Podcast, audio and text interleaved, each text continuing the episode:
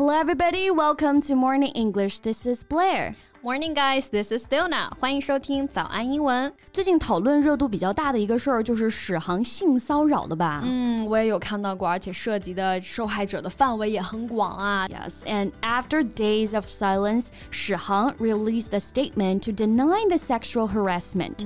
史航的回应声明呢，并没有能平息事件，反而他的否认和狡辩啊，让这件事儿显得更可信了。Right, but someone questioned why those girls just posted it online without calling the police。当然，还有人开始质疑啊，为什么只在网上发这些小作文？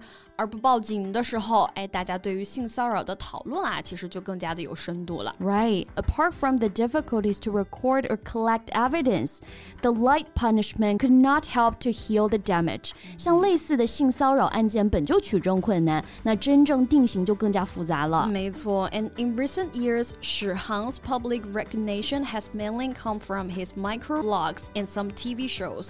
史航的编剧身份啊，加上通过微博和综艺。 积攒的知名度和人气，让他在行业内还是有一些话语权和人脉的。那这也是让这些女生在受到骚扰的当下无法直接反抗的一个原因啦。Right, the asymmetry of power，性骚扰的本质其实就是权力不平等嘛。So today, let's talk about the sexual harassment. Okay, let's get started.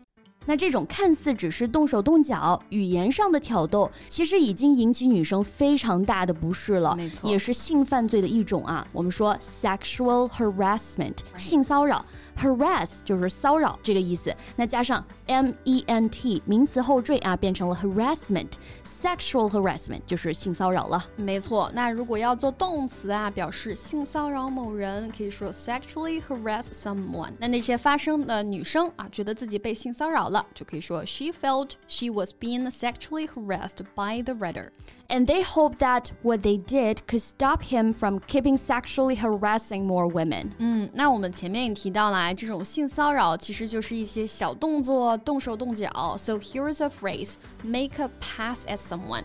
这个短语也可以表示性骚扰某人，尤其是在酒吧啊这些场合啊，比如这个时候就会有人过来搭讪。嗯、女生呢还是要来保护好自己哈。For example, when I found that a stranger began to make a pass at me, I gave him a stern look and left. And it can also mean to speak to or touch someone in a way that shows you would like to start a sexual relationship with them，、嗯、这个短语其实也可以表示因为喜欢某人而展开攻势，准备追求某人这个意思。哎，就有调情这个意思啊。嗯、尤其是男生追女生的场合。For example, I tried to make a pass at her, but she wasn't interested。啊，那这不就是史航的辩词吗？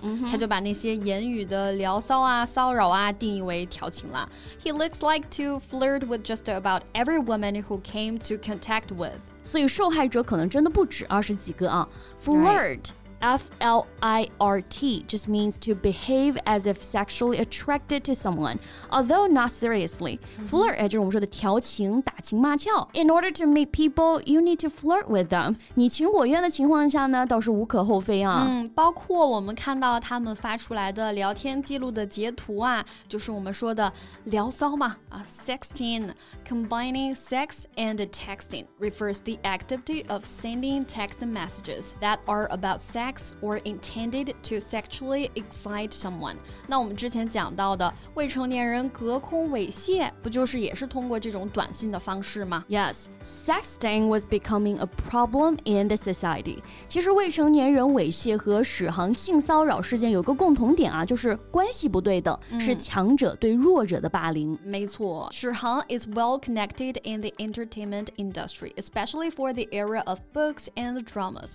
他的影响力还是 很大的啊！这个圈内就有人说，除非你不碰戏剧，不然一定会和史航打交道的。An important person who is very rich or powerful can be called mogul in English，像这种有权有势啊，然后这种显要人物，英文当中我们可以用这个单词来表达 mogul，m o g u l。嗯啊，就是我们说的大亨啊。For example, movie moguls，电影大亨；media moguls，传媒大亨。Yeah，like Murdoch 啊，Yes。或者有权有势的人呢，我们还可以叫做 power broker 啊，政治掮客，someone who has a big influence on decisions about who should have political power，甚至能够左右。 有当权人这样的很有权势的人、啊，没错，像韩国的财阀这种感觉啊，没错，right。那面对那些人所制定的游戏规则，我们一般人又怎么能对抗得了呢？So facing the sexual harassment at beginning, someone just thinks it is an unspoken rule。这次站出来发声的这些受害者们也表示啊，在一开始受到骚扰的时候，哎，可能就只觉得这是不是行业的潜规则呀？Right, unspoken rules，没有说出来的啊，但大家呢都心知肚明的规则，那就是潜规则了。嗯、There are more or less unspoken rules in the workplace。 职场上，尤其是演艺圈，存在着潜规则，可以说是人尽皆知了。没错，虽然是见不得人的，但其实人人都见过了。So hidden rules has the same meaning. Hidden 啊，就是 hide 藏起来这个词的过去分词。那所以隐藏起来的规则就是潜规则吗 ？Sometimes people have to adapt the hidden rules，尤其是职场新人啊，不得不接受一些职场的潜规则。That's true. Like you can't leave work on time or before the boss。比如不能比老板下班早。哎，这个大家应该都基本都是这样啊。看破不说破啊。那有些潜规则呢，只是没有正式的规范，大家呢也就基本接受了。但是像感情上的，一旦越过了边界，那性质可就不一样了。That's right. Boundary is the need that has to be expressed through words or behaviors, and the basic line is to respect others. 没错，那也许我们的声音很微弱，但是希望那些受到侵犯的人在听到我们的这些声音之后，多一些反抗的勇气。All right, that's all about our today's podcast. Thanks for listening, and this is Leona. This is Blair. See you next time. Bye. This podcast is from Morning English. 学口语就来早安英文。